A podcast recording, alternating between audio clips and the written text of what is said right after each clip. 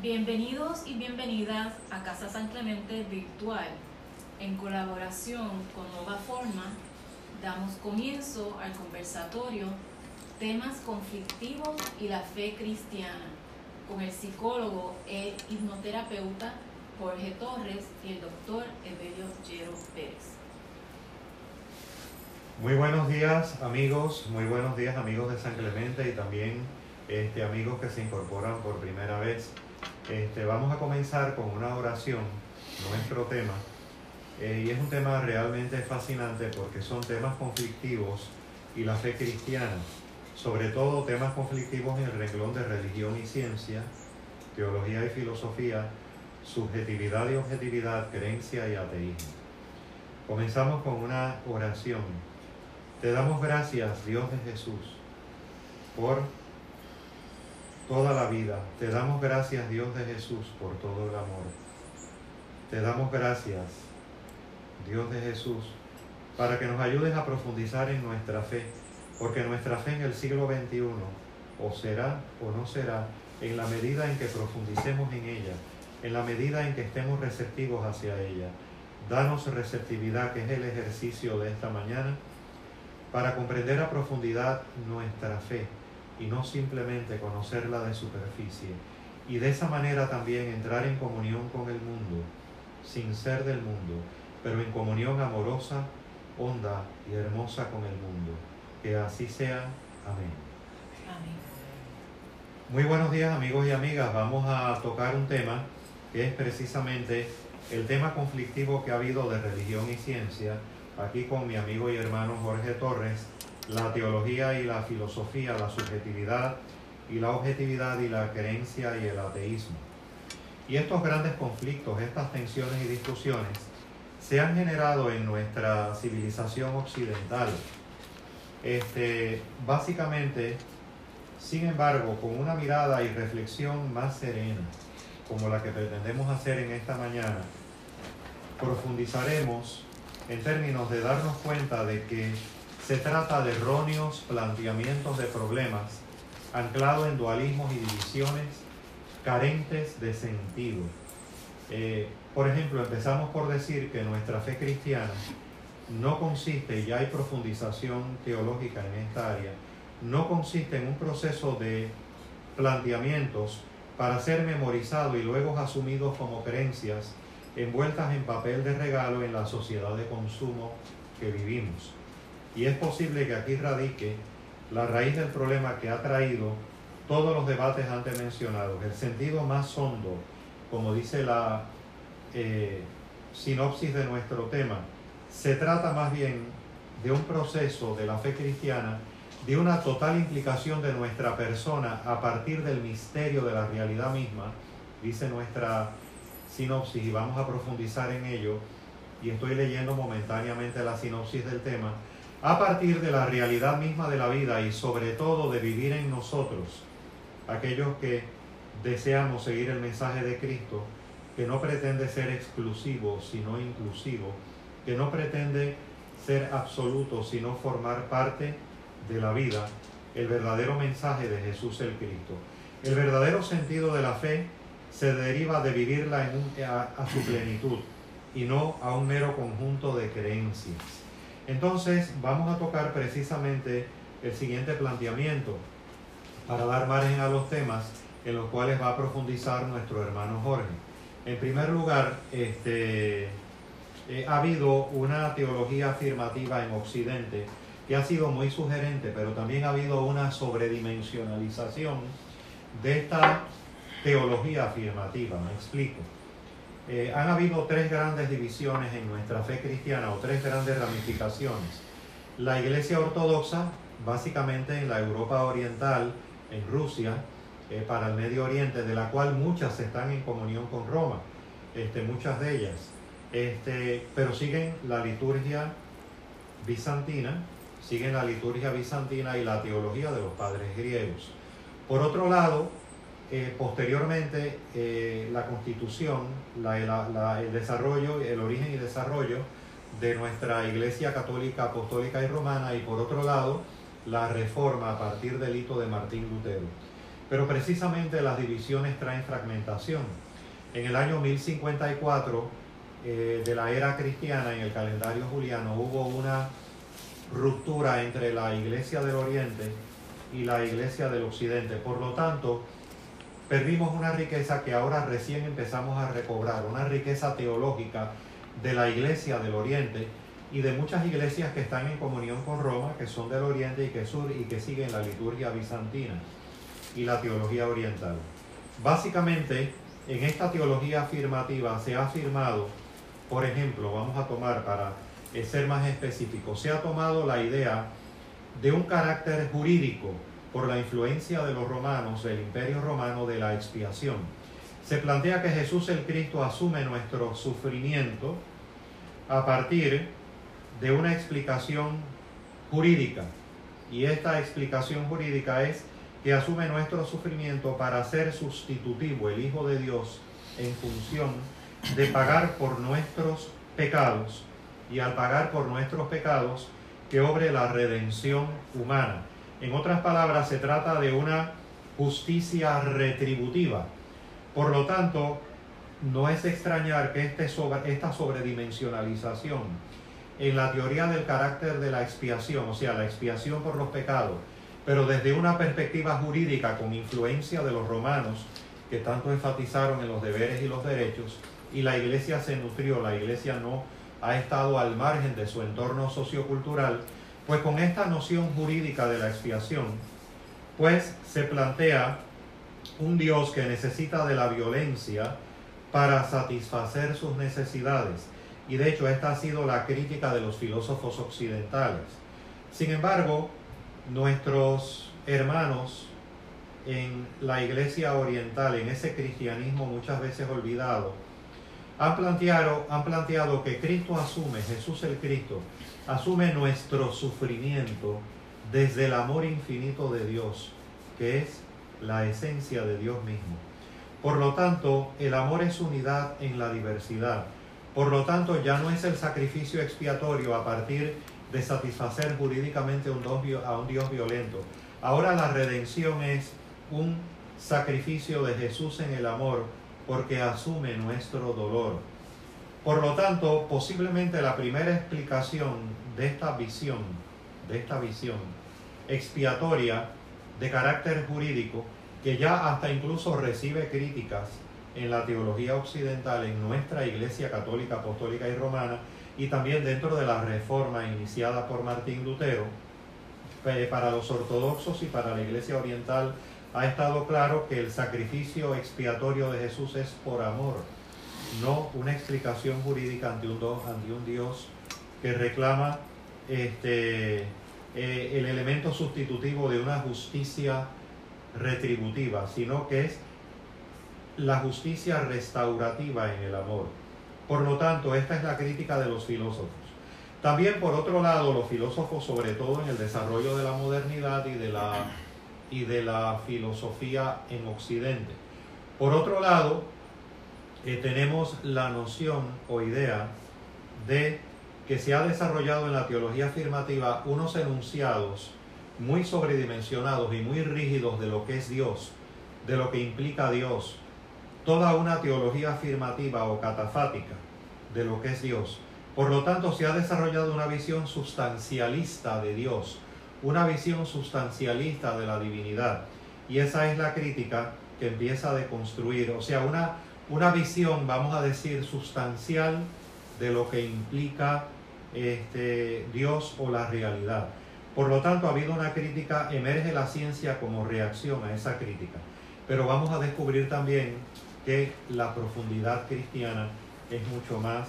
que esa noción catafática o esa noción afirmativa o esa visión que nosotros tenemos de la fe cristiana, sobre todo a partir de un ser humano que abstrae conceptos en, nuestra, eh, en nuestro mundo contemporáneo, que pretende tener una representación de las cosas. Porque el verdadero sentido de la fe cristiana es una coimplicación de transformación, un giro, un giro de dejar de ser nosotros el centro de nuestra vida para que Dios pase a ser el centro de todo. Y a partir de ese centro de amor configurarnos y buscar la imagen y semejanza de Dios. La misma noción, por ejemplo, del pecado ha sido una noción jurídica. La noción, por ejemplo, en esta teología afirmativa, una noción de pecado que en griego viene del griego amartia y significa errar en el blanco, ha sido una noción jurídica en nuestra iglesia occidental a partir de la teología catafática, eh, de la teología afirmativa, esta noción de pecado. O sea, es como una desobediencia, hasta incluso eh, nuestra iglesia tomando las nociones de Tomás de Aquino y Tomás de Aquino a su vez interpretando a un filósofo como Aristóteles, ha tomado las nociones filosóficas de Aristóteles de virtud y de vicio. Y solamente Tomás, el príncipe de los filósofos en la sociedad occidental, en la iglesia occidental, ha planteado que solo en el sacramento del bautismo es que puede haber un elemento transformador. Mientras que ya nuestros hermanos en la iglesia oriental, los padres griegos, por ejemplo, y que el Papa Francisco exhorta a esa comunión ecuménica con los hermanos de Oriente, han planteado el elemento del pecado como una enfermedad, como una enfermedad. A nivel del cuerpo, nuestro deseo, a nivel de nuestra corporalidad, podemos buscar la avidez o podemos buscar el impulso hacia Dios. A nivel de nuestro psiquismo, podemos buscar la fuerza que nos da Dios, estar receptivos a ella, o la cólera ante los sucesos que nos ocurren en nuestra vida cotidiana y diaria. Y por otro lado, podemos estar este, en términos de nuestra mente en una búsqueda de la humildad y receptividad hacia la luz divina o por otro lado hacia la soberbia de nuestro propio egocentrismo. Por lo tanto, en esta visión de cuerpo, psiquismo y mente de la Iglesia Oriental, hay una noción del pecado como enfermedad, no como desobediencia a la ley. Nuevamente volvemos al aspecto jurídico de la influencia eh, en nuestra iglesia, nuestra iglesia católica, apostólica y romana, la influencia romana, la influencia sociocultural romana de lo jurídico, de lo jurídico, más la ruptura con los hermanos de la iglesia del Oriente. En otras palabras, en esta época de tecnologías de información y comunicación en su lado luminoso, en esta época tan marcada maravillosamente, eh, sin obviar sus sombras, pero por comunicaciones, hay una búsqueda al encuentro de la diversidad y qué hermoso ese encuentro ecuménico para tener una visión más integral, más profunda de nuestra fe cristiana, no una visión exclusiva, unidireccional, sino a partir del contacto con nuestros hermanos de la Iglesia del Oriente, a partir del contacto con nuestros hermanos de la Reforma Luterana, profundizar en nuestra fe. Hay hermanos realmente en la Reforma Luterana que también han planteado elementos maravillosos como un Dietrich Bonhoeffer. Este, por lo tanto, ese elemento de integralidad cristiana es lo que nos puede llevar a una profundidad cristiana. La falta de esa profundidad es la lectura que han tenido los filósofos en nuestra sociedad occidental, sobre todo los filósofos de la modernidad, donde han criticado eh, esa visión jurídica de la expiación de alguien que nos sustituye para poder satisfacer, dicen,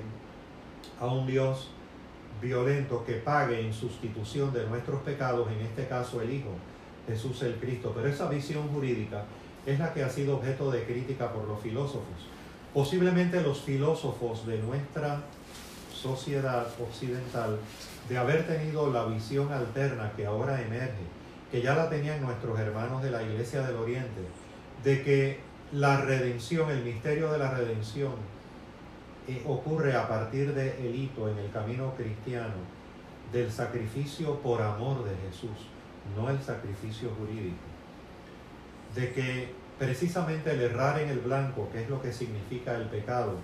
es una enfermedad en términos de nuestra postura ante la vida, en términos de centrarnos en nosotros o buscar a Dios este, posiblemente hubiera dado otra visión a los filósofos. Por lo tanto, queremos demostrar con este preámbulo, básicamente, y ahora va a entrar mi hermano Jorge, en el proceso de que las discusiones de religión y ciencia, teología y filosofía, y subjetividad y objetividad y creencia y ateísmo, se han generado a partir de una visión inadecuada e incompleta de nuestra fe, a partir de una teología afirmativa anclada solamente en postulados, cuando verdaderamente la fe cristiana, en su acepción más honda, no consiste, reitero, en un proceso de enunciados para ser memorizados y luego asumidos como creencias envueltas en papel de regalo para ofertarlos en la sociedad de consumo. Alguien y es posible que aquí radique la raíz del problema que ha traído todos los debates mencionados. El sentido más profundo de la fe cristiana se trata más bien de un proceso de transformación total, dice la sinopsis de nuestro tema, de nuestras personas, de nuestro cuerpo, de nuestro psiquismo y de nuestra mente, a partir del misterio de la realidad misma de la vida y sobre todo de vivir en nosotros el mensaje de Jesús el Cristo. El verdadero sentido de la fe cristiana se deriva de vivir la plenitud y no de un mero conjunto de creencias aceptadas en nuestra dinámica de nuestra mente cotidiana como si fuera la verdad. Aquí es que ha entrado el debate entre religión y ciencia, teología y filosofía, subjetividad y objetividad. Luego, en un momento dado, después de la intervención de mi hermano Jorge, vamos a ver cómo se ha ido desarrollando una subjetividad a partir de la antigüedad, a partir de la época medieval, a partir de la modernidad, a partir de la contemporaneidad del sujeto postmoderno, esa subjetividad inherente nuestra que también obstaculiza esa profundidad en nuestra fe y a una comprensión inadecuada con los científicos y filósofos de la época. Dejo a mi hermano Jorge. Eh, en esta profundización de religión y ciencia, teología y filosofía, subjetividad y objetividad. Adelante. Bendiciones hermanos y buenos días y buenos días a todos los compañeros y hermanos que han sido convocados a esta mesa de diálogo y de auténtico amor a Sofía, de cultivo eh, auténtico, de búsqueda de la verdad, pero la verdad en un sentido radicalmente nuevo y resignificado. Eh, la verdad que ocurre y acontece cuando se da una primera conversión estructural en la experiencia de los encuentros humanos, que es la genuina apertura al diálogo. Eh, para mí siempre ha sido objeto de mucha indagación existencial, psicológica, psicoespiritual, filosófica, el por qué la inmensa mayoría de los conversatorios que eh, se realizan en el mundo y en diferentes foros que son epicentros eh, neurálgicos del saber entre eh, pensadores adscritos a, las corrientes denominadas agnósticas o del secularismo, con pensadores que se posicionan desde la creencia, resultan ser conversaciones infructuosas, profundamente infértiles, inoficiosas, y pues me he ido dando a la tarea de preocuparme por examinar a fondo cuáles son los presupuestos y las asunciones que acompañan eh, como condición de entrada a estas mesas de diálogo que abortan por adelantado todo lo que de fértil puede tener el encuentro con lo diferente y lo distinto, el genuino encuentro con lo diferente y lo distinto. Eh, eh, pensaba que una idea orientadora a los cursos de esta conversación filosófica y de esta exégesis del diálogo eh, sería esa, esa titulatura de cuatro conversaciones mal conversadas por nuestra sociedad contemporánea. Porque entiendo que en el examen a fondo del impasse que produce estos desencuentros conversacionales,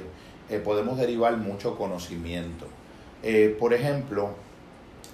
yo siempre he entendido y he sido un promotor activo en publicaciones personales y en el trabajo clínico, que la, los conocimientos que proceden de líneas y tradiciones filosóficas eh, que preceden incluso muchas de ellas la modernidad, tienen un conjunto de saberes humanos, de saberes sapienciales que pudieran enriquecer y ser, tener un efecto facilitador, un efecto lubricante, un efecto de mejor integración entre las experiencias de cuando lo, lo diferente se sienta a una mesa de diálogo. Por ejemplo, eh, la tradición filosófica de la hermenéutica me parece que aporta a través de la maravillosa investigación en el siglo XX del eminente Hans Georg Gadamer, eh, maneras de poder entender a fondo cuáles son las condiciones intrínsecas fundamentales que tienen que hacerse presente en la experiencia del encuentro conversacional y de la práctica discursiva del encuentro de dos seres humanos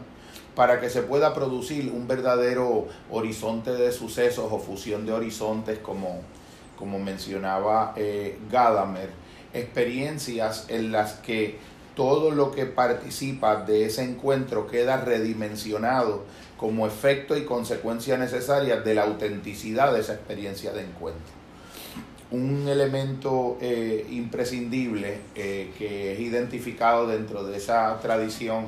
es poder diferenciar con claridad la diferencia que existe entre pretender explicar un fenómeno o, brindar una explicación de un fenómeno a comprender un fenómeno. La experiencia de la comprensión y el entendimiento es una experiencia fundamentalmente dialógica y dialéctica que necesita del concurso de todas las partes y que no tiene como un fin el establecimiento eh, final en ese proceso de la enunciación de un enunciado que veritativamente se pretenda verdadero. El, el objetivo de las experiencias más profundas del encuentro humano no es la, el establecimiento o la construcción de una verdad en el sentido de enunciados que puedan ser eh, falsados o no falsados, sino de experiencias de lo verdadero como encuentro que se dan en la aventura del, del diálogo. Uno de los elementos que es imprescindible es que nunca se puede acceder a la experiencia de un diálogo auténtico si por adelantado partimos de la premisa de que la pulsión esencial que va a acompañar esa experiencia de encuentro es la de satisfacer la necesidad de querer salir de la experiencia sintiendo que eras quien tenía razón. El elemento de validar las asunciones que previamente uno trae a la experiencia del diálogo eh, refuta y anula por adelantado todas las verdaderas eh, bondades de un encuentro genuinamente dialógico. Y que de hecho, ¿verdad? Es lo que ha pasado en ese ámbito de religión y ciencia, teología y filosofía, subjetividad. Definitivo. creencia y ateísmo. Yo pienso que la, eh, la humildad, yo la, la propongo traída de algunas tradiciones que se remontan en el siglo VI a Isaac de Nínive, un practicante contemplativo del desierto, y la rescato y la propongo activamente como una virtud epistemológica, no como una cualidad fundamentalmente religiosa. Y la, la humildad es una virtud epistemológica cuando se asume como un estado de apertura radical al otro y a lo diferente cuando se asume como una disposición radical incondicional a la posibilidad de encontrarse con un otro diferente de mí, de cuyo encuentro pudiera resultar una reestructuración de la totalidad eh, de mi ser. Pienso, por ejemplo, en un gran hermeneuta de los encuentros humanos, el paradigma de Mohandas Gandhi, que su oración principal todas las mañanas cuando comenzaba su faena eh, políticas y sociales era que le pedía a la dimensión del espíritu que cuando se acercara a otro ser humano procurase poder verlo como ese ser humano se veía a sí mismo y no como él lo veía desde la objetividad de la mirada externa y que cuando él se fuera a mirar a sí mismo poder recibir el don de poder ser visto como era visto por el otro en lugar de como se veía a sí mismo. Kierkegaard, por ejemplo, también planteaba que los seres humanos tenemos una tendencia muy pulsional a mirarnos a nosotros subjetivamente y a mirar al otro objetivamente. Por tanto, objetivamos todo lo que no somos nosotros mismos y nos sobre autosubjetivamos a nosotros mismos en nuestra subjetividad y tal vez eso es lo que imposibilita ciertas experiencias de encuentro en un campo auténtico de intersubjetividad, que es el único desde el cual puede resurgir una comprensión mutua y recíproca que enriquezca los entendimientos que cada parte trae a la experiencia de un encuentro diario. En otras palabras, que este trasfondo de una visión, eh, Jorge, nuestra fe cristiana, de una visión eh, no ya de profundidad, no ya de serenidad, sino vista la expresión religiosa cristiana, eh, por ejemplo, con una enunciación afirmativa de que, por ejemplo, en estos dos renglones, de todo lo que es Dios, de todo lo que es Dios como idea, donde se ha afirmado en la teología de Occidente todo lo que es Dios, pero se ha afirmado de una forma explícita. Este, ha creado una visión, vamos a decir, no aproximándose al misterio de Dios, donde hay una transformación de ese ser humano en su, en su cuerpo, en su psiquismo y en su mente, sino más bien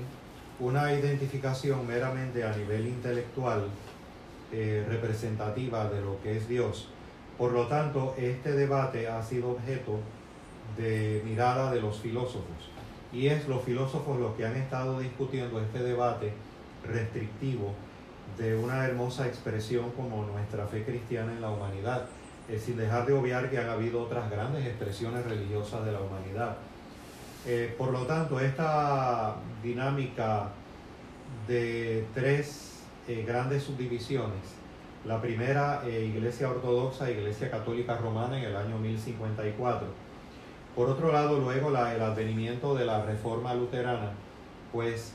eh, generó una decisión y unas acentuaciones cristianas del cristianismo particular, pero parece ser que en nuestra fe ha habido como una mirada de profundización, una mirada contemplativa, sobre todo en Occidente. Y aquí pues tenemos que aprender mucho de nuestros hermanos de la Iglesia Oriental, porque esa es precisamente por otro lado la crítica de los científicos y los filósofos y en el caso de los filósofos, que es cómo puede haber un Dios que este, para sustituir eh, el castigo por nuestros pecados, el castigo por nuestros pecados, eh, pues envía a su Hijo como sacrificio expiatorio y sustitutivo. Mientras que la visión ya más antigua, eh, viniendo del oriente, de nuestros hermanos de la liturgia bizantina y de los padres griegos, es que hay un Dios que es amor y ese Dios que es amor acepta precisamente nuestro proceso, nuestras faltas, no desde la perspectiva jurídica, sino desde la perspectiva del amor. Este, yo creo que esta perspectiva es muy interesante porque hemos tenido, en otras palabras, una versión particular del cristianismo que ha sido el objeto de crítica, por un lado, del emerger de la ciencia y por otro lado, de los filósofos. Esto significa entonces que teniendo una visión más integral, profundizando en el cristianismo, en una visión más intensa de nuestra fe, más profunda, pudiéramos tal vez entrar a un diálogo mucho más eh, sensato con eh, nuestros hermanos en la ciencia, en la filosofía, que no necesariamente profesen la fe cristiana. definitivamente, un elemento que a mí me, yo me gusto en, recalcar es una práctica que era asidua en el siglo XIII, ya en la Universidad de París, en la misma universidad donde Tomás de Aquino fue a estudiar con Alberto Magno, que era la cuestión disputata.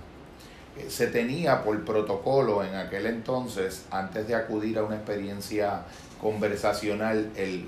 la condición necesaria previa a poderte sentar junto al otro a la experiencia y el banquete filosófico del diálogo, que cada una de las partes que iba a entrar en la conversación tenía que intentar generar ante el interlocutor con el que iba a conversar y ante la comunidad que iba a asistir a la conversación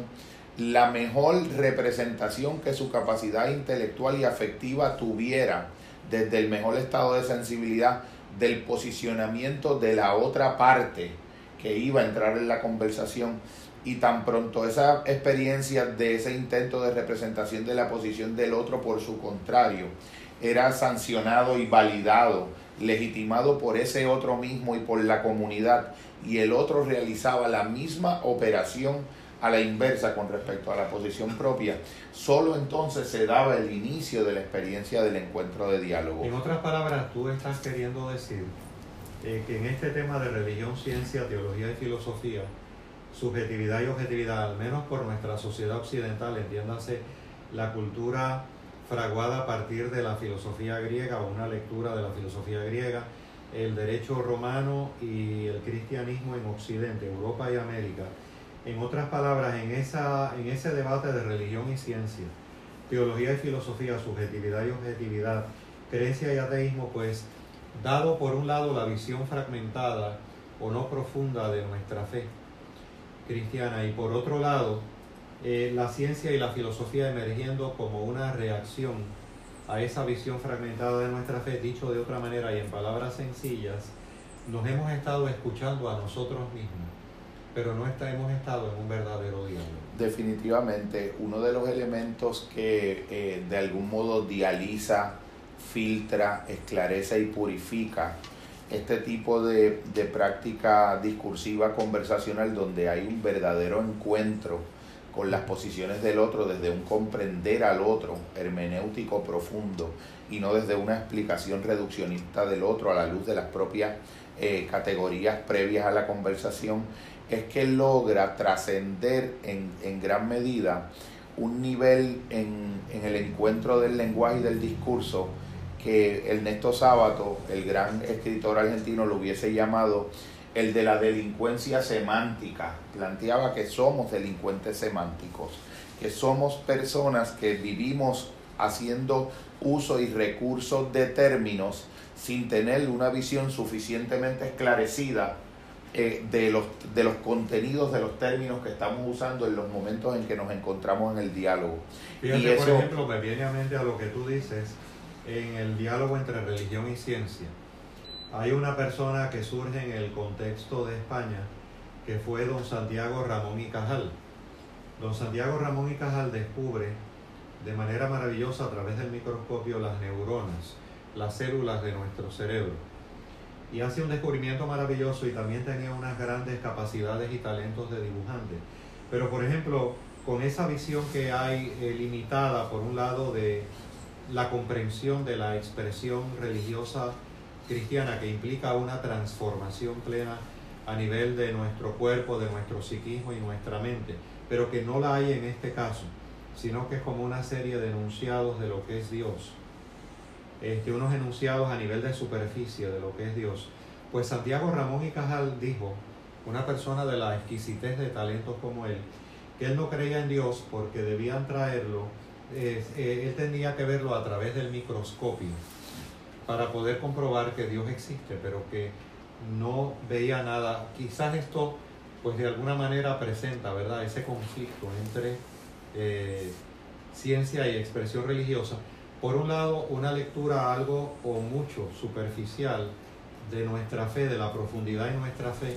por lo establecido anteriormente, y por otro lado, la visión de un científico con unos esquemas reduccionistas y materialistas, pese al gran talento de don Santiago Ramón y Cajal y desconocedor de temas pretéritos como lo es la expresión religiosa cristiana en toda su profundidad. Yo pienso que la, este tipo de error de juicio y de cruce indebido interepistemológico, pudieras decir, que está implícito en este tipo de,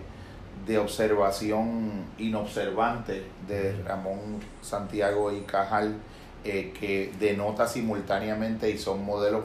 muy esclarecedores y muy paradigmáticos, como el caso de Stephen Hawking en nuestro espacio contemporáneo, cuán profundamente genial puede ser eh, una mente humana en el conocimiento de una dimensión sumamente parcial, relativa y fragmentada de un fenómeno visto en su objetividad externa, en su pura externalidad y superficie de representación, y cuán profundamente desconocedor puede llegar a ser aún al final de la vida de todo lo que no está hecho ese conocimiento fracturado y parcial. Por ejemplo, eh, un elemento que yo entiendo que se esclarece en la y que prescribe y, facilita de algún modo eh, que no hayan recaídas en esa delincuencia semántica, es que se necesita esclarecer todo un mínimo imprescindible de las ideas y de los conceptos y de las nomenclaturas y a lo que están refiriendo, que se utilizan en la experiencia del encuentro de dos seres Mira, humanos. me viene a mente, por ejemplo, eh, y toda la gran profundidad de un Nietzsche en la filosofía, eh, teniendo toda la gran profundidad de un Friedrich Nietzsche. Nietzsche tiene una lectura muy particular de la fe cristiana, una lectura que pertenece a su espacio-tiempo, al siglo XIX en Europa, ya formada a partir de una visión fragmentada de la fe cristiana. Por lo tanto, este, hay una seria crítica desde esa perspectiva. Eh, se puede mirar la obra como desde una perspectiva muy contemplativa, como el hecho de que toda idea, toda concepción tiene que morir para dar paso a algo nuevo. Pero incluso en ese proceso hay una visión en Nietzsche de la fe, eh, me parece que muy parcializada. No creo que Nietzsche tuviera acceso, por ejemplo, a la visión de la fe de nuestros hermanos de la Iglesia Oriental. Esa visión de la fe. Eh, Nietzsche tiene una lectura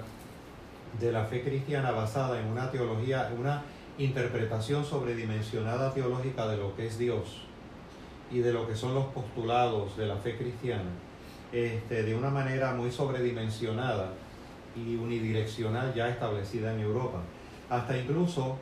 eh, muy cercano ya a su muerte, donde había este, básicamente, pues este, debido a una enfermedad había eh, daño cerebral, tengo entendido, que hasta incluso exclamaba repetidamente, venciste Galileo, refiriéndose a la figura de Jesús, venciste Galileo. O sea, eh, el aspecto no lo planteo desde una perspectiva ni remotamente de ataque a Nietzsche, ni remotamente. Eh, desde esta nueva perspectiva que estamos viendo la búsqueda de un genuino diálogo entre la dimensión profunda de la fe cristiana y por otro lado Nietzsche, podemos ver entonces que en Nietzsche hay una búsqueda, hay una búsqueda de lo absoluto, hay una búsqueda de lo trascendente, que muchas veces en las discusiones erróneas entre, por ejemplo, teología y filosofía, se visualiza a Nietzsche como el clásico ateo, cuando no es así, cuando no es así. Definitivamente, el, por ejemplo, eh, planteamientos existencialistas y planteamientos que se hacen desde el campo de la literatura también cuando examina eh, el mundo de la metafísica,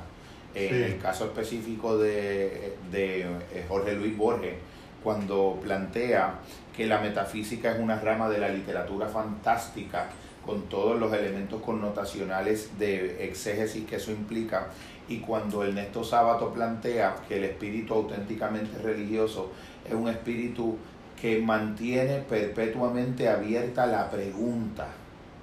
sin pretender haber podido dar sobre ello una respuesta exhaustiva, concluyente y cerrada de carácter apodíctico, como el lenguaje de los enunciados filosóficos tradicionales y del mundo de la objetividad tiene. Por ejemplo,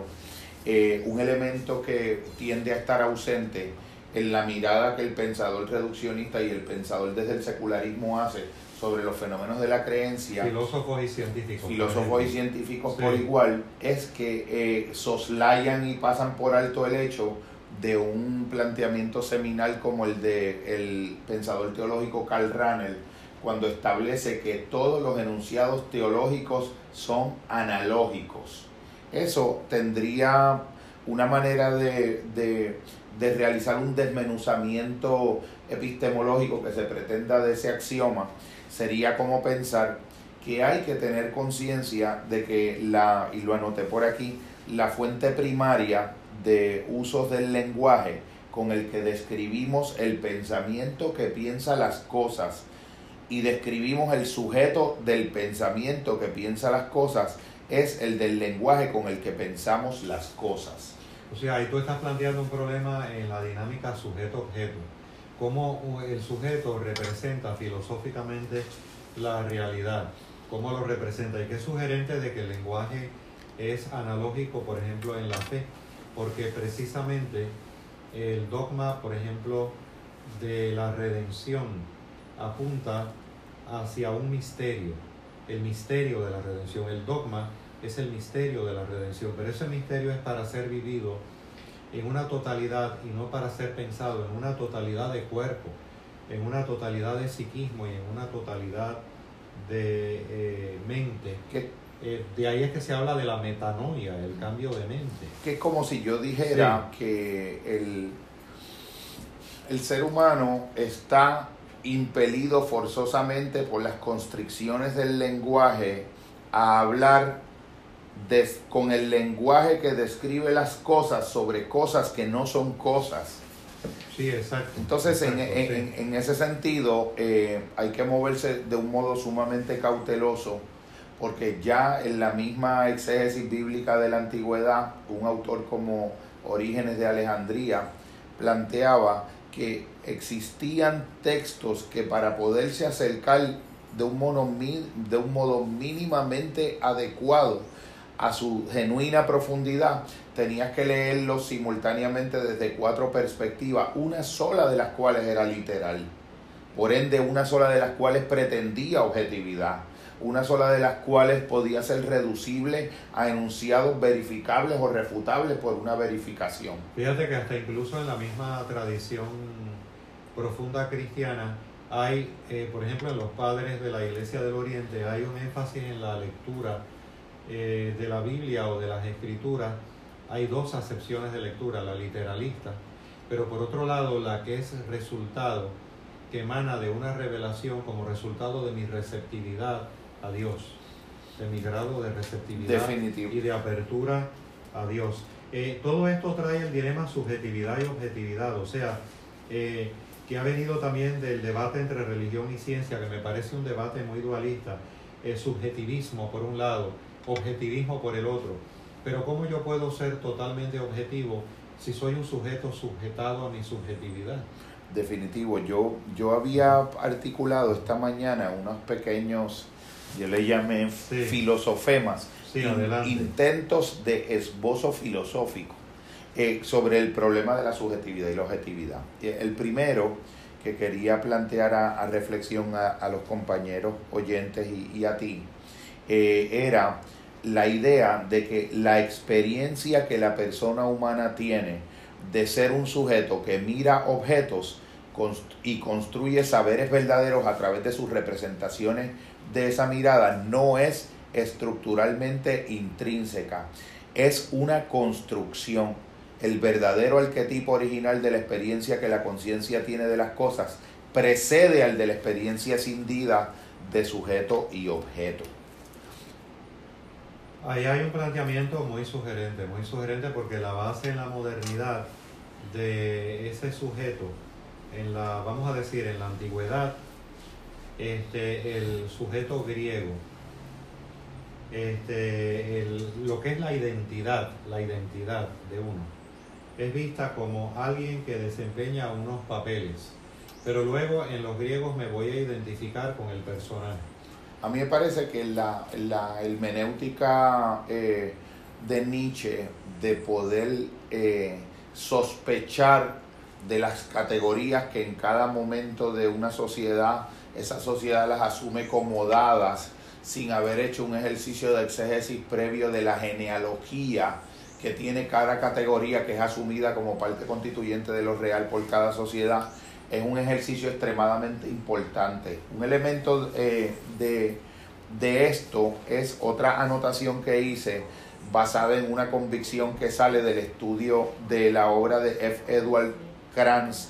un filósofo que por 40 años investigó desde la Universidad de Connecticut un, un periodo de la historia que va entre eh, Alberto Magno y eh, René Descartes. Y la, el planteamiento de síntesis de esa investigación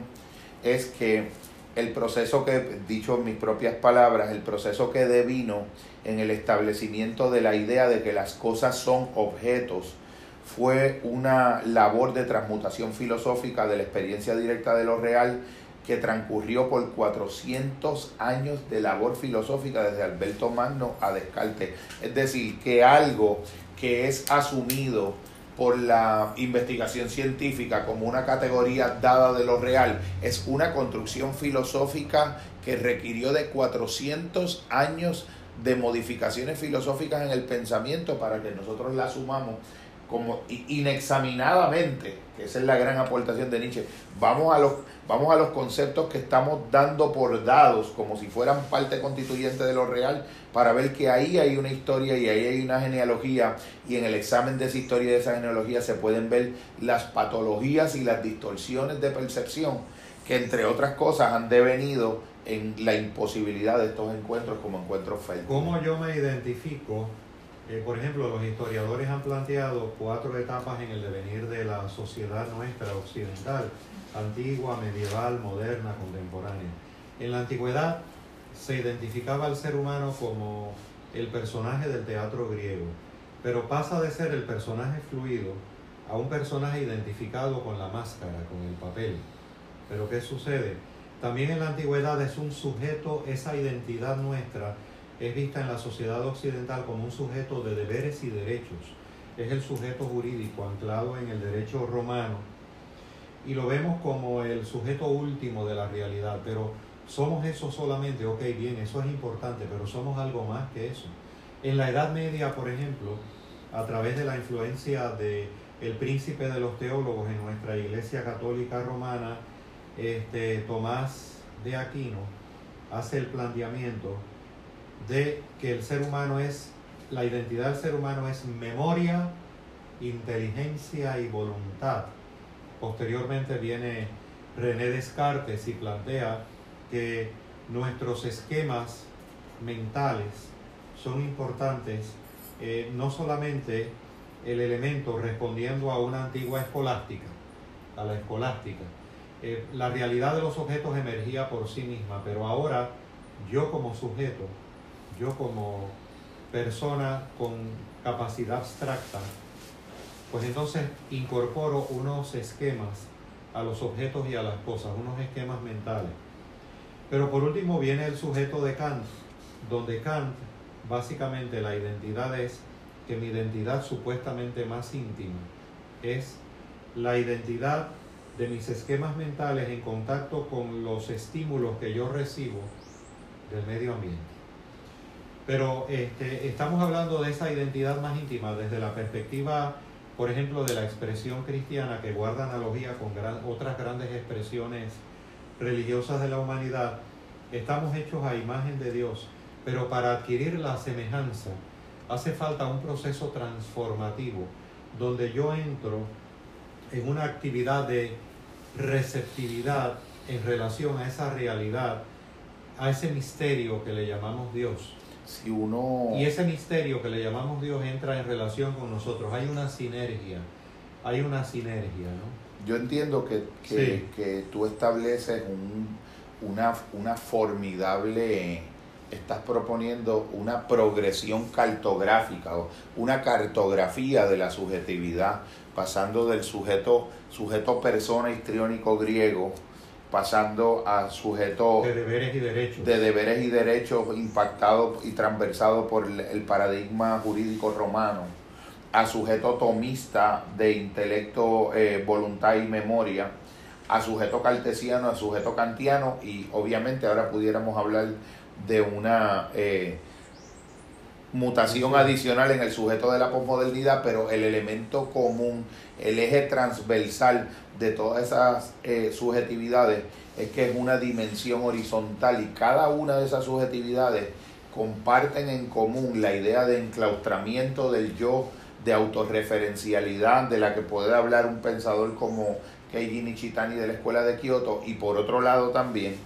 es una subjetividad que no, no se ha permitido en, el paradigma occidental hacer un examen radicalmente auténtico de sí misma a la luz de herramientas de investigación de la propia subjetividad que las tradiciones, eh, que largas tradiciones milenarias ya llevan dentro de sí, como por ejemplo el entrenamiento en prácticas contemplativas para poder revisar en, dentro de ese inmenso campo fenomenológico las constituciones del yo como proceso en lugar del yo como las subjetividades de contenido. De hecho, ahí entran, por ejemplo, en nuestra iglesia figuras de lo que se llaman, que es a diferencia de la teología afirmativa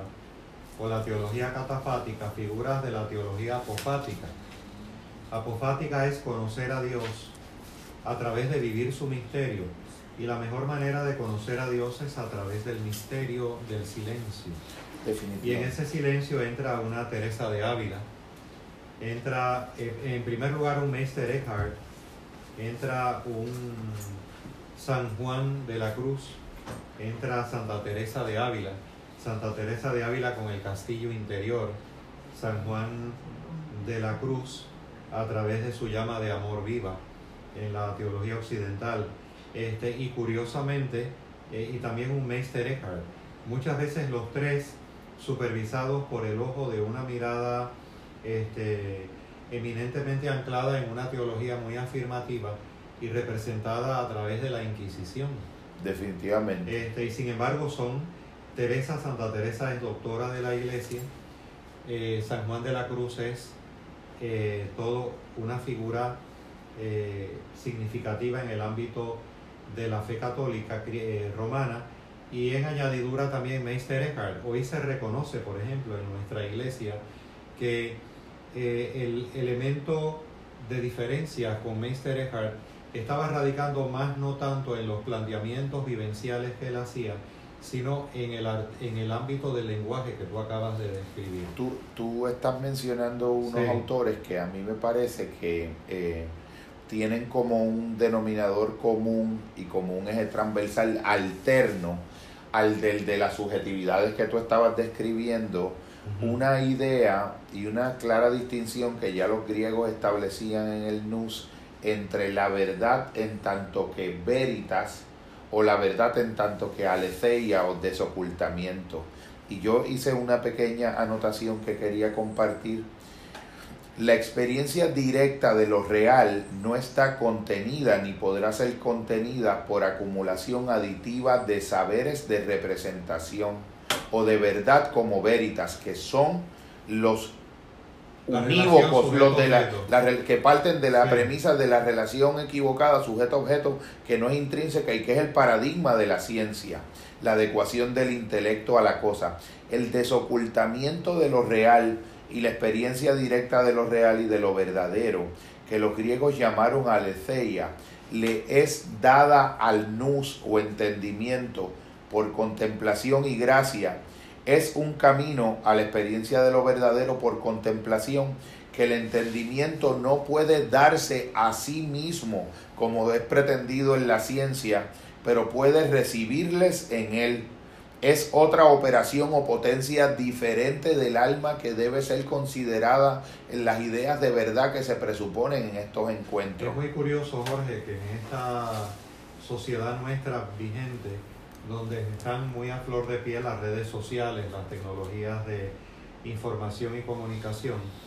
se da por sentado algo que muchos científicos no dan por sentado, y es que eh, supuestamente la ciencia pues tiene la verdad última con respecto a todo, es el gran eh, saber y a diferencia de otros saberes supuestamente, supuestamente, es el saber que posee la verdad última de las cosas. Y eso este, pues está muy presente en las redes sociales, pues está muy presente en este, eh, las tecnologías de información y comunicación. Si esta inmensa mayoría de personas supieran lo que algunos científicos opinan sobre la ciencia y que han podido profundizar en lo que estamos profundizados, se quedarían realmente asombrados e impresionados. Este, y entonces uno ve eh, un elemento aquí de carácter eh, de esa adecuación entre el sujeto abstracto, el sujeto y el objeto. O sea, yo tengo que representar en mi mente y hacer una representación supuestamente de la realidad para poder aprender la realidad y que ese conocimiento sea progresivo y un día descubra una supuesta verdad absoluta. Pero lo que muchos no saben es que la, eh, ya en el siglo XIX, a finales del siglo XIX, la ciencia o el método científico que supuestamente iba a resolver todos los problemas, que supuestamente iba a resolver todos los misterios de la vida, esa idea muere a finales del siglo XIX. Yo pienso que la, ya en la historia de la filosofía y sobre todo en el desarrollo de la corriente empiricista del pensamiento filosófico, se lograba advertir que uno de los talones de Aquiles del, del, verificacionismo que sostiene la idea de, lo, de verdad en la ciencia como Veritas era que para poder asumir que era posible establecer criterios para medir la adecuación entre el supuesto objeto, que ya sabemos que fue una construcción histórica, la propiedad del sujeto, y la representación que el sujeto hace de ese objeto, esa adecuación solamente podía ser acreditada o medida si se asumía metafísicamente un estado de omnisciencia ajeno al de la propia representación, desde el cual medir si esa representación que el sujeto está haciendo del objeto es adecuada o no. O sea que automáticamente no es un planteamiento empírico, es una metafísica. Porque yo, si yo estoy dentro de mi mente, generando representaciones de algo que supuestamente está externo a ella y lo único que desde mi mente enclaustrada yo puedo generar son representaciones, ¿cómo yo puedo disponer de un criterio epistemológico para medir ese grado de adecuación o la ausencia de ese grado de adecuación? Tendría que asumir metafísicamente la presencia de un estado de omnisciencia que desde fuera midiera la adecuación que mi representación desde dentro hace del objeto externo. Fíjate que es toda una construcción metafísica que se pretende no ser metafísica, que se pretende ser constituyente de la estructura de lo real. Y esa es, esa es la parte que a mí me parece que se soslaya y no se discute y en la que autores como Robert Sheldrake fascinantemente van esclareciendo un poco cómo en la presencia de todos estos diálogos no se logra eh, poner al interlocutor en la posición de que defina y autodescriba el sistema de creencia y cosmovisional implícito en sus posiciones sobre lo que es lo real que tienden a estar presentes en los científicos y en los representantes del agnosticismo cuando el agnosticismo mira y pretende de un modo absolutista hacer evaluaciones sobre el campo semántico de las verdades de la religión, de la filosofía y de la poesía. De hecho, este, yo creo que tenemos hoy en día una visión eh, desafortunada, eh, en mi opinión, de la, en mi visión, o en mi vivencia, mejor dicho, de la fe, muchas veces, que es esa visión superficial, a partir de ese sujeto de la modernidad, donde yo soy un sujeto abstracto que represento objetivamente la realidad. Esa visión desde la perspectiva del pecado en la fe es una mente,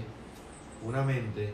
que no tiene una tendencia de receptividad hacia el misterio divino, sino una mente enclaustrada en su propia en su propio laberinto, donde se puede desarrollar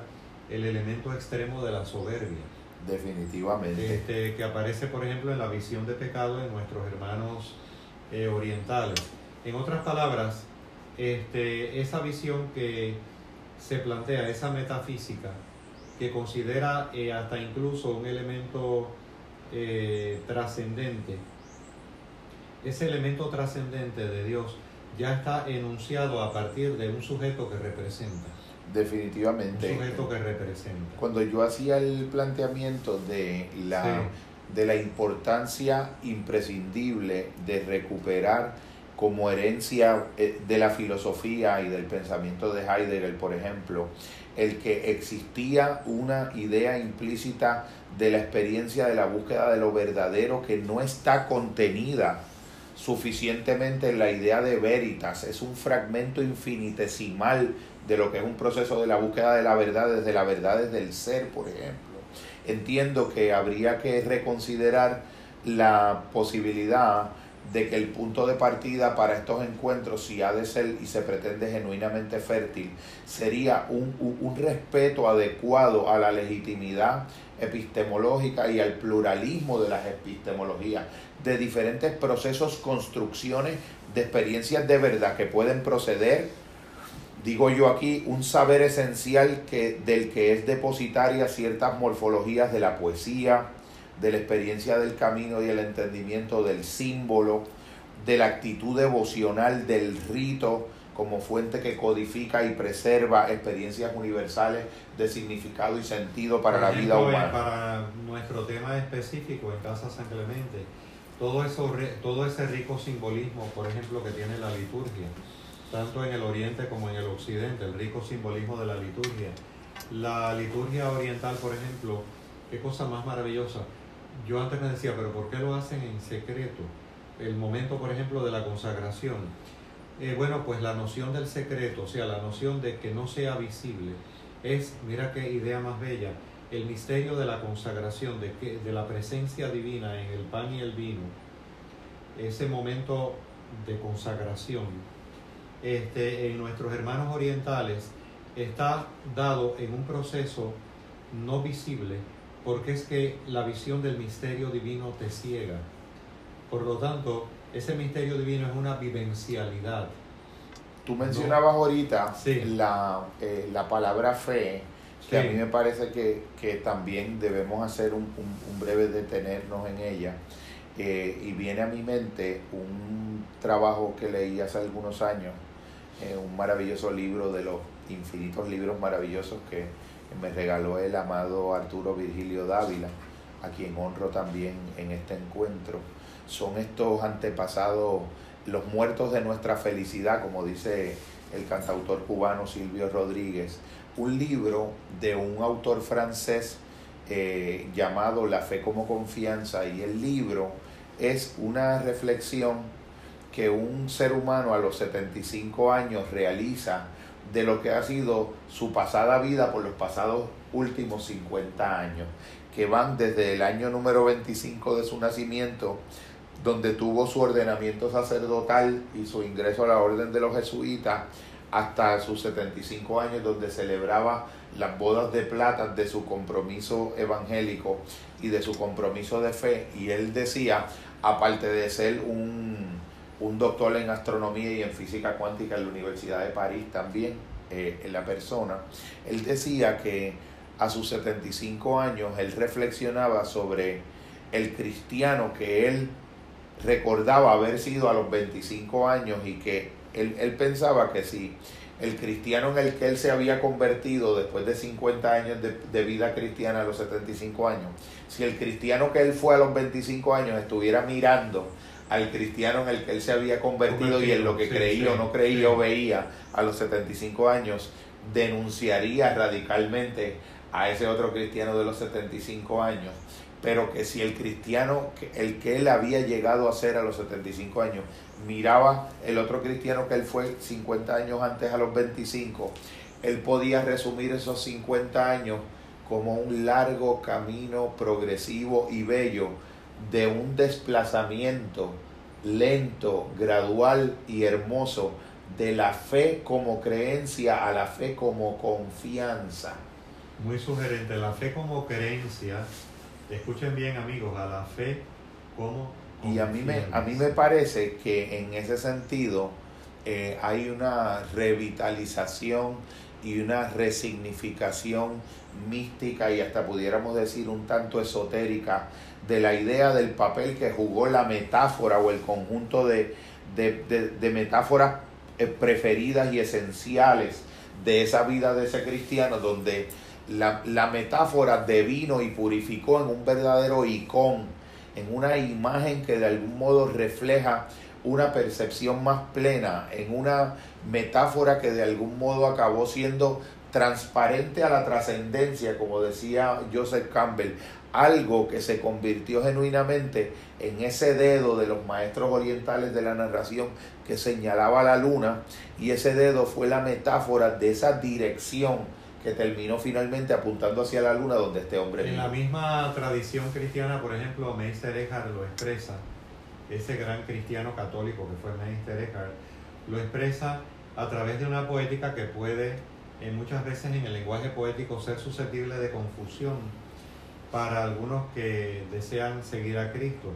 Y es, le ruego a Dios que me libere de Dios. Pero lo que estaba diciendo básicamente Meister Eckhart en ese lenguaje poético es, le ruego a Dios que me libere de toda idea de Dios para precisamente vivir a Dios en su realidad plena. Que uno lo pudiera decir en, un sentido de metáfora, uno lo pudiera decir, eh, eh, este eh, sacerdote está diciendo que de algún modo él partió en su vida como creyente de un estado de metáfora congelada o cristalizada a, un, a una maduración progresiva de ese, de ese estado de la materialidad sustancialista de esa metáfora a una eh, progresiva sutilización y refinamiento de la metáfora, donde entonces la metáfora de vino como, como en una ventana de un cristal o de un vitral de una catedral antigua a través del cual la luz pasaba y dejaba de algún modo, se dejaba sentir la trascendencia en la inmanencia del, espectáculo de luces que ocurría al interior de esa experiencia catedralicia. En otras palabras, este debate de religión y ciencia, teología y filosofía, subjetividad y objetividad, creencia y ateísmo, ha sido tomado a partir de unas posturas dualistas. En otras palabras, este, desde la perspectiva de la expresión de nuestra fe, eh, quizás no ha habido una profundización en nuestra fe. Hemos partido estrictamente de las creencias mentales, cuando la implicación cristiana es un implicarse transformativamente en el proceso, en todo un proceso de vida. Este, por ejemplo, dentro de los hermanos de la Iglesia Oriental se plantea eh, el caso de Sisoes el Grande. Sisoes el Grande era un maestro de la Iglesia Oriental que ya muy mayor estaba falleciendo y los discípulos esperaban en el hecho de muerte una última declaración de él que fuera un enunciado de fe. Y el único enunciado que dijo es, no tengo la experiencia de haberme convertido, de haberme transformado verdaderamente a la fe cristiana. Un enunciado de profunda humildad, dando a entender que este, estaba descubriendo a nivel de su cuerpo, a nivel de su psiquismo, y a nivel de su mente, en el sentido profundo de mente, estaba descubriendo el misterio infinito de Dios como una vivencia. Y ante ese misterio infinito se sentía pequeño, se sentía pequeño, este, eh, ante esa infinitud divina, ante esa infinitud divina. Eh, por lo tanto, es muy diferente a una creencia ya establecida. Yo, por eh, ejemplo, aquí menciono que se me ocurrió anotar y sugerir, eh, invitarnos a ver nuestras, nuestras creencias como lo que eh, los compañeros de las tradiciones eh, hindúes y de las tradiciones del oriente le llaman upaya, que traduce como un recurso de intermediación hábil. Un upaya para poder cruzar un río sería una balsa eh, tú haces el uso de la balsa para la función de cruzar el río, pero cuando tú has cruzado el río y tienes que seguir caminando, tú no te llevas la balsa al hombro, porque ya la balsa cumplió la función de facilitar que tú cruzaras el río. En términos cristianos eh, se traduce esa noción como que lo importante, lo importante, o vamos a decir, la, el, el sentido del dogma a partir del misterio, a partir del misterio, no es la última realidad. La última realidad es el reino, el reino de Dios. Por ejemplo, eh, eh, es, como decir en, un sentido psicológico y psicodinámico que las creencias cumplen una función psicodinámica de ser soporte de un proceso experiencial y dinámico continuo de transformación incesante para poder de algún modo darle plenitud a esa a esa imagen y semejanza. Poder de algún modo ser eh, vasos que recojan con transparencia cada vez de un modo más pleno y más completo el reflejo de lo divino en lo humano, que termina siendo el centro de la este, ¿Qué puede implicar? ¿Qué puede implicar ya no desde la perspectiva de la creencia? Ya no desde la perspectiva de una, de una mera creencia, de una teología anclada en unos enunciados, para ser aceptados única y exclusivamente intelectualmente, sino este, qué puede implicar, qué puede implicar, por ejemplo, que así se denomina para nuestra fe, y exhorto a mis hermanos que así lo pensemos en esta mañana de la vida. ¿Qué puede, qué puede implicar para mi eh, cuerpo, para mi psiquismo y para mi mente el misterio de la encarnación de Jesús el Cristo, ¿Qué puede implicar para mi cuerpo, para mi psiquismo y para mi mente el misterio de la Trinidad, y qué puede implicar para mi cuerpo, para mi mente, eh, para mi psiquismo y para mi mente, qué puede implicar el misterio de la redención de Jesús el Cristo. qué implicaciones tiene de naturaleza vivencial profunda y de confianza, no meramente de creencia. Aquí es que entra la noción de Karl Runner de que nuestra fe o será profunda en el siglo XXI o no la será. Este, y Jorge, pensando también nuevamente en estas nociones de religión y ciencia, teología y filosofía, subjetividad y objetividad, creencia y ateísmo. Entonces, significa que, por ejemplo, eh, los eh, ateos han tenido, eh, o los que se perciben como ateos, han tenido una visión probablemente de la fe cristiana por estos lares occidentales, Europa y América, han tenido quizás una visión no profunda de la fe, sino la fe como creencia. Definitivamente, no solamente eso, te doy un ejemplo, si una persona eh, viniese al consultorio clínico a ser servido por mí y quedase impactado por la presencia de algunas eh, pequeñas figuras de diferentes tradiciones que yo tengo sobre la mesa, que han sido regalos y pequeños detalles que he ido recibiendo de personas que dieron un viaje a algún lugar y lo traen, eh, y la persona quedara sobresaltada y me dijera algo así como, es bien importante para mí antes de comenzar el proceso terapéutico tener la garantía y la certeza de que va a ser un proceso estrictamente clínico y científico, eh, porque yo no creo en Dios, por ejemplo. Yo pudiera preguntarle algo así como, eh, dime cuál es el Dios en el que tú no crees, porque probablemente yo en ese tampoco crea. Cuando uno hace este tipo de, preguntas, eh, tú estás de algún modo invitando al, al interlocutor que se posiciona en el agnosticismo a poder hacer su mejor autorrepresentación y su mejor descripción de qué es en lo que implícitamente cree cuando está planteando que no cree en lo que creen los demás. Porque ahí hay, hay algo de algún modo como tautológico, porque hay implícita una creencia y esa creencia que está implícita puede ser conversada con el otro.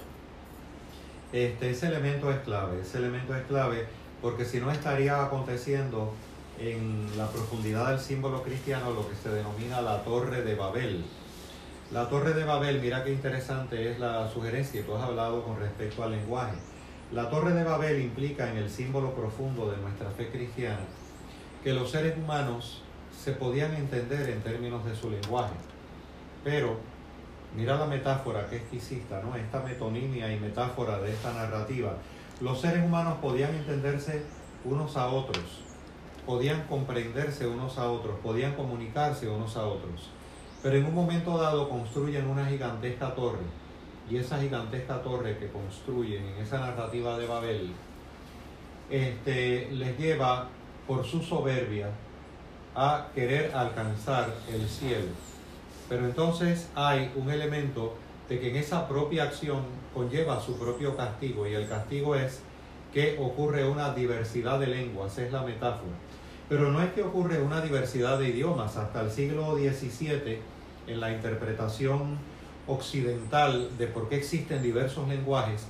estaba la explicación literalista de la Torre de Babel. Estaba esa explicación literalista de la Torre de Babel de que los diversos idiomas que existían existían debido a la Torre de Babel, pero en una acepción más profunda de la escritura, en una acepción mucho más profunda, es que cada cual debido a su propio autoenclaustramiento, a su propia soberbia, había dejado de entrar en comunión profunda con los demás seres humanos. Ese elemento ofrece un contraste en la simbología de nuestra fe con Pentecostés, donde los seguidores de Jesús están encerrados en su casa sugerente por miedo. en su casa. Y al estar encerrados por miedos, llega la presencia del Espíritu Santo en forma de lenguas de fuego.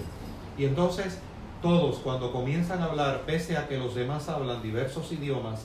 todos lo entienden. Es el contraste narrativo a la Torre de Babel. Ese contraste narrativo tiene otro contraste narrativo en el mundo contemporáneo, en la figura de Jean-Paul Sartre donde en uno de sus escritos, cuando él va a describir el infierno,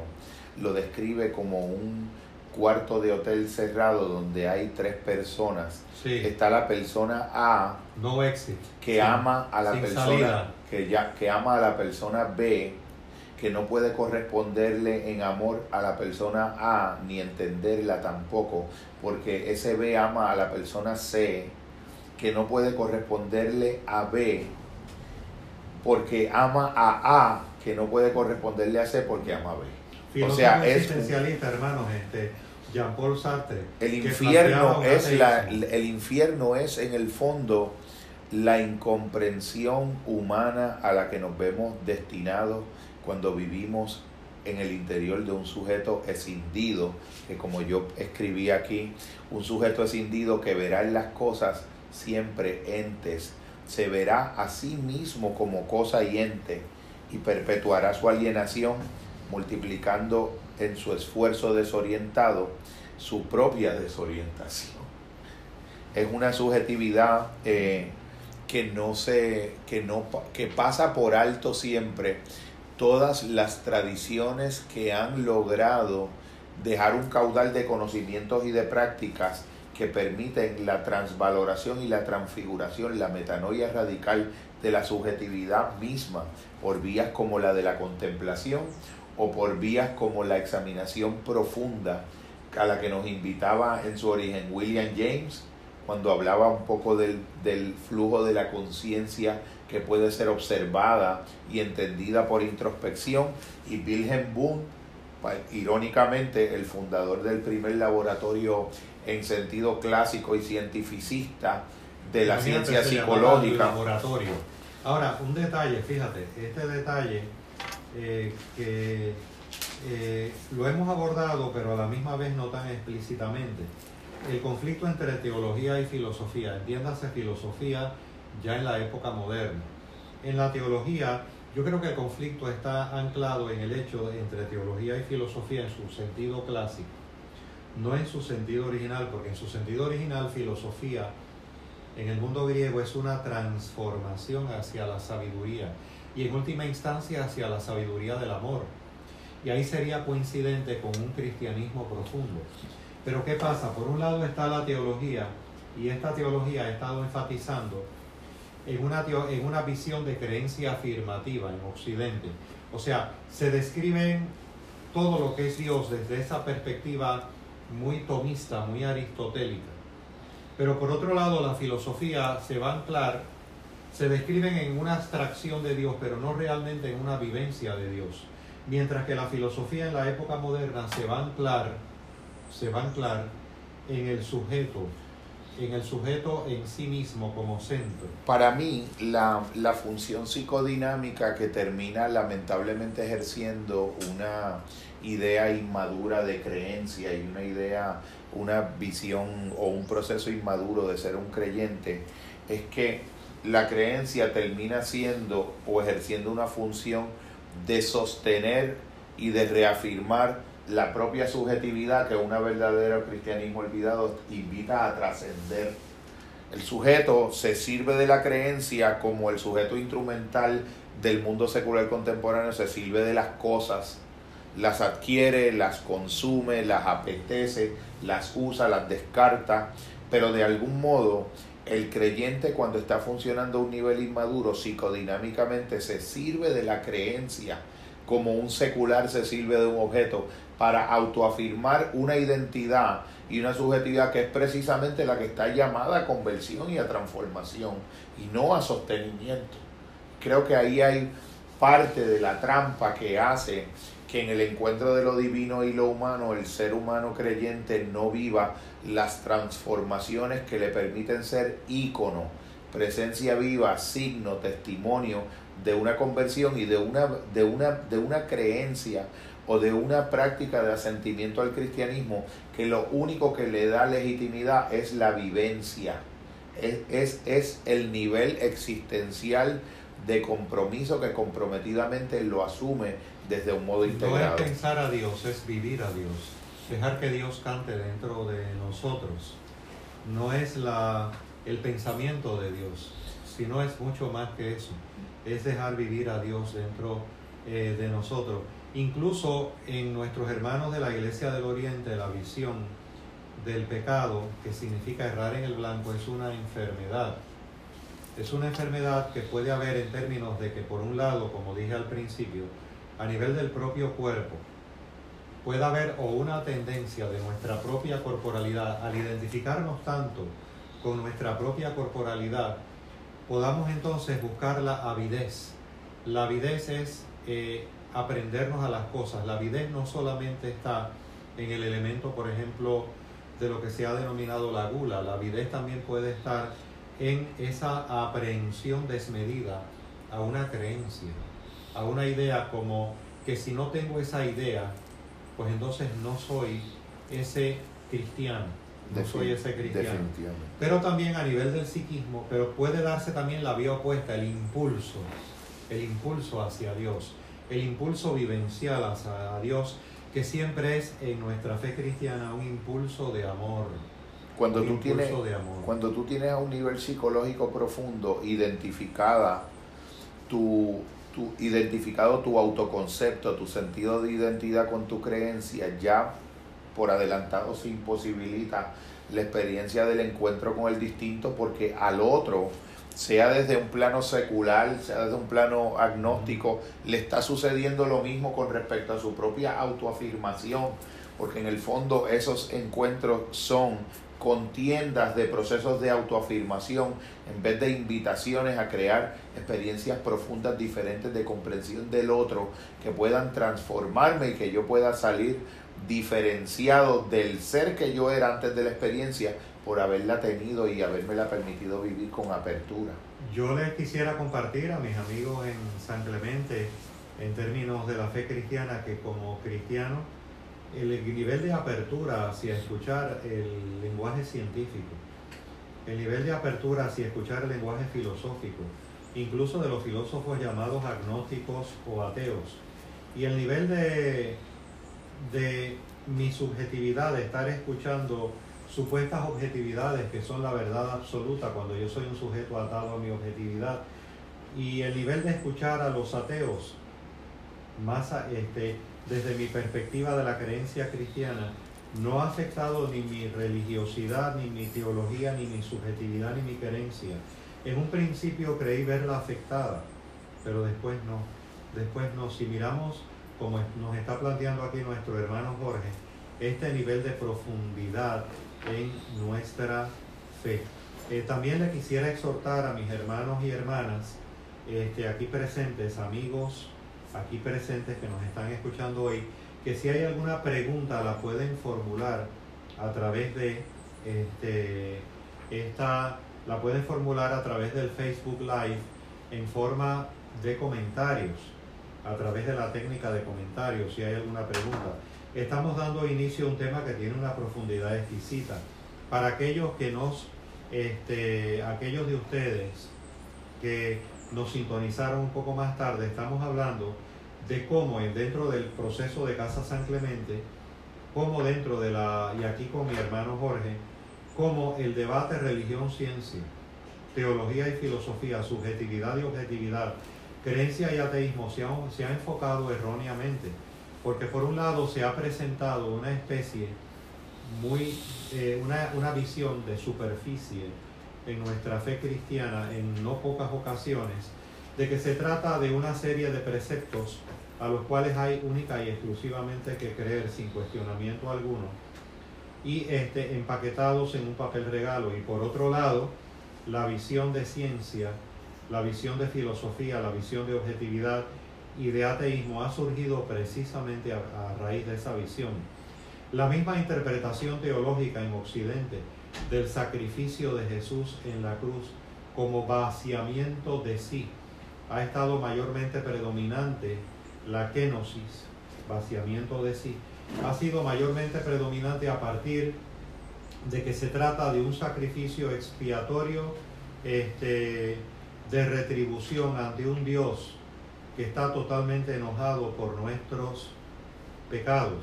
cuando el Dios de Jesús es un Dios, nuestro Dios de amor, y el sacrificio de la abnegación de sí, de nuestro divino Maestro, es abnegación en el amor, abnegación en el amor y ese es el sentido último del reino. Mientras que por otro lado, la discusión de los filósofos, la discusión de los científicos, el, el gran ataque de los científicos y filósofos ha sido por esa visión superficial de la fe. También hemos tenido una idea ya preconcebida de lo que es Dios, cuando Dios es lo infinitamente inmanente y lo infinitamente trascendente. Adelante. Sí, quería hacer dos comentarios que me, me parecían relevantes también de anotaciones que hice esta mañana. Eh, y es, el, el primero es que la pérdida, y es una elaboración a partir de, de premisas existenciales y filosóficas del pensador Martin Buber, eh, que me parece que son cruciales imprescindibles para poder retomar auténticos encuentros interconfesionales, interepistemológicos, pudiéramos decir, y un mundo de diálogo fraterno, de ágape, de amor a Sofía entre los seres humanos desde sus diferentes procedencias eh, de contenido conceptual. Y es que la pérdida del yo-tú como modelo relacional y del nosotros como fuente de relación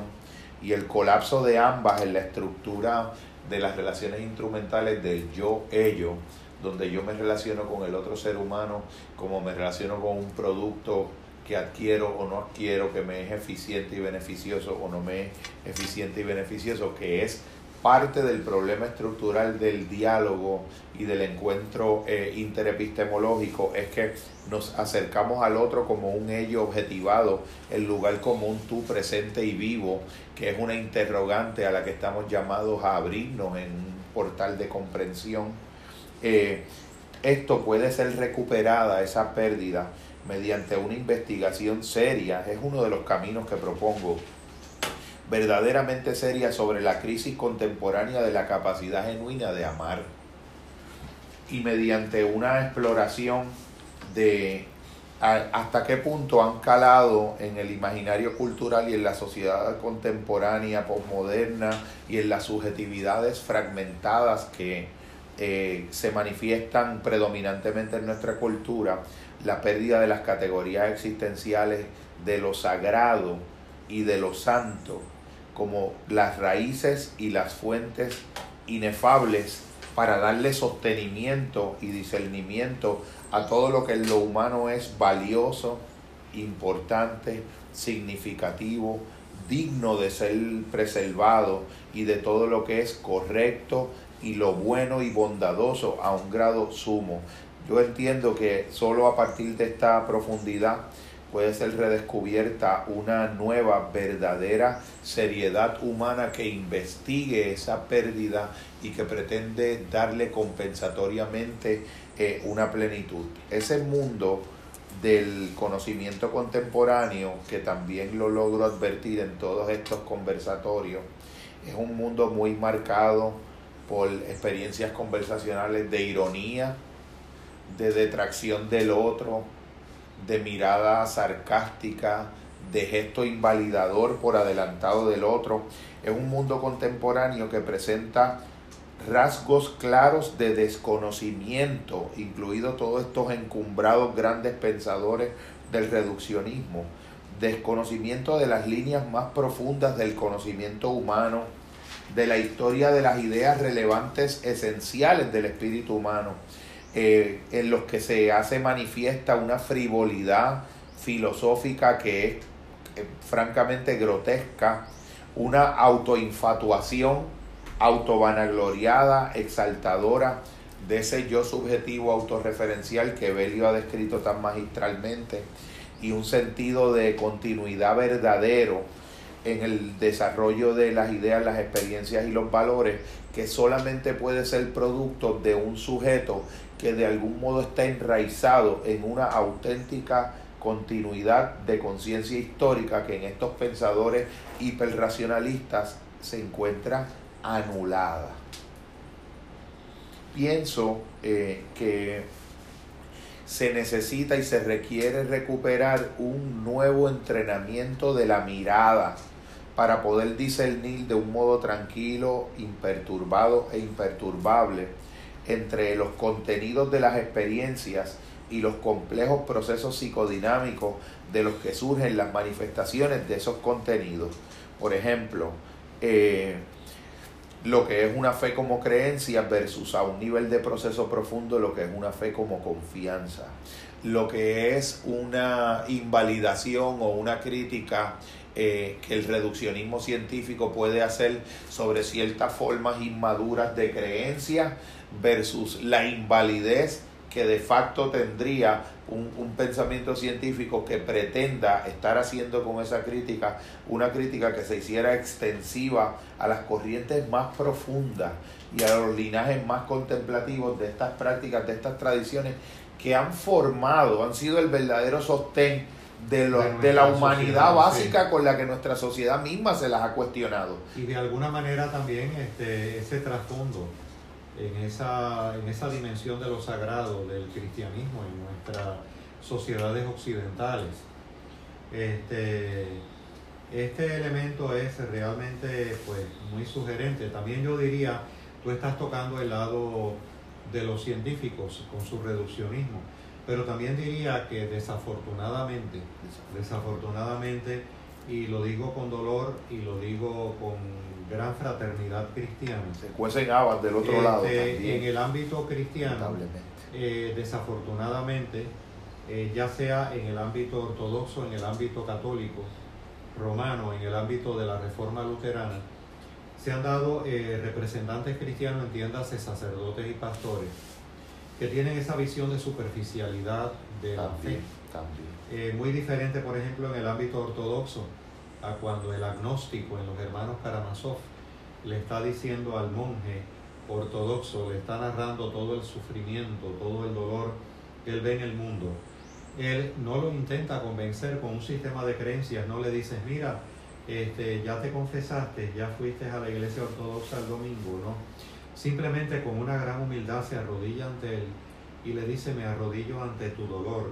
ante tu sufrimiento, ante tu desdicha. Me arrodillo, pero no es un arrodillarse cínico, es un arrodillarse humilde.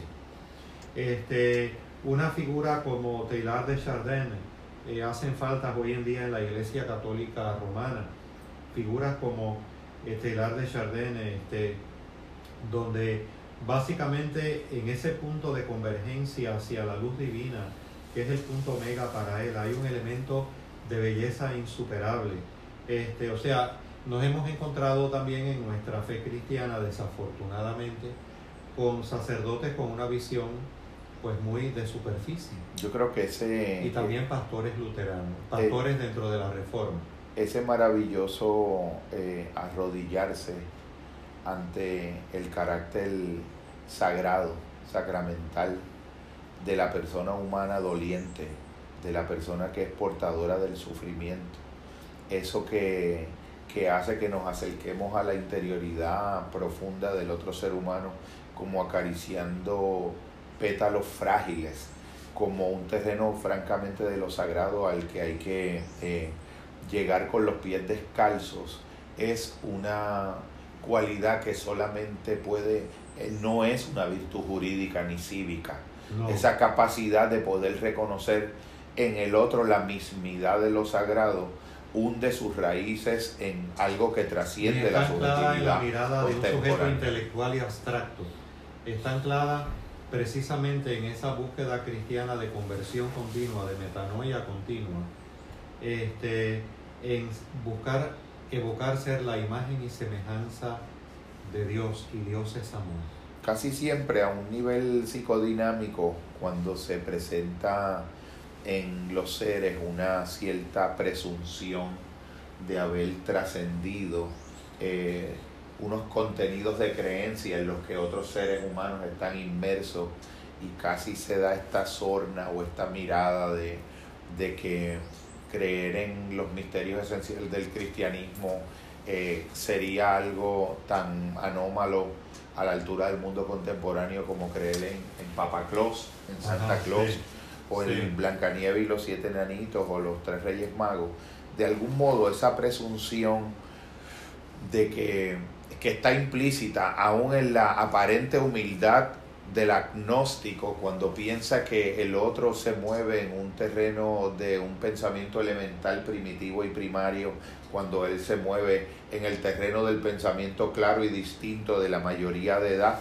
eh, esconde muchas veces, y lo anoté aquí también, tú te empiezas a dar cuenta con esa mirada entrenada que penetra la superficie aparente de los contenidos de las cosas, que la presunción a nivel de contenido de haber trascendido las actitudes creyentes resulta en la mayoría de las veces en esas personas que eso pretenden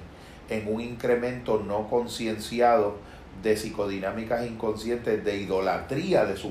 de su de su propio yo de, sus propios esquemas mentales, de exacerbación de sus esquemas mentales de exacerbación de algún modo eh, del narcisismo y una consolidación de ese enclaustramiento que en algunos casos los propende incluso compensatoriamente hacia el pensamiento mágico religioso regresivo y hacia el pensamiento de la superstición. En la misma dirección, en la misma tónica, pero en dirección opuesta. En dirección opuesta. Diríamos que la asunción que todavía está presente hoy en día en ese diálogo con respecto a filósofos y científicos de que la asunción, que también es soberbia, de fuera de la iglesia no hay salvación, es una asunción este, que es susceptible de ser trascendente porque este, precisamente eh, el elemento ante este pluralismo, ante este diálogo, nos incita a una postura de humildad a nivel de nuestra mente, a una postura de humildad. O sea, la verdadera conversión, la verdadera metanoia, implica una actitud receptiva de humildad ante la realidad.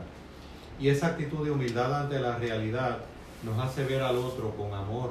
porque Dios es amor, Dios es amor. Pero si lo dejamos en el marco del esquema de las creencias, entonces va a aparecer esa noción que hasta estaba en latín de fuera de la iglesia no hay salvación, lo cual es un elemento que inhibe ver en su justa perspectiva y profundidad a la fe cristiana y que muchas veces detentan algunos de los propios eh, sacerdotes y ministros en nuestra iglesia. De la misma, manera, de la misma manera en que el genial Chesterton eh, planteaba que se equivocan quienes piensan que el loco ha perdido la razón. Es precisamente la razón lo único que no ha perdido el loco. El loco ha perdido todo lo demás el, el, loco lo que ha perdido es la capacidad de que su, su racionalidad hipercartesiana, pudiéramos decir, lo pueda conectar vinculantemente con el mundo de los otros. Pues yo digo por analogía que muchas veces a un nivel psicodinámico profundo, quien a nivel de contenido deja de creer en Dios, a nivel de proceso profundo no es que dejó de creer, sino que ahora cree en todo lo demás menos en Dios sobre todo entronizadamente en el falso ídolo que hace de su falso yo y de sí mismo. Ahí entra un elemento muy clave, ¿no? Este, de ahí es que es la importancia de esta receptividad, hermanos, en profundidad de nuestra fe. Eh, este diálogo es sumamente importante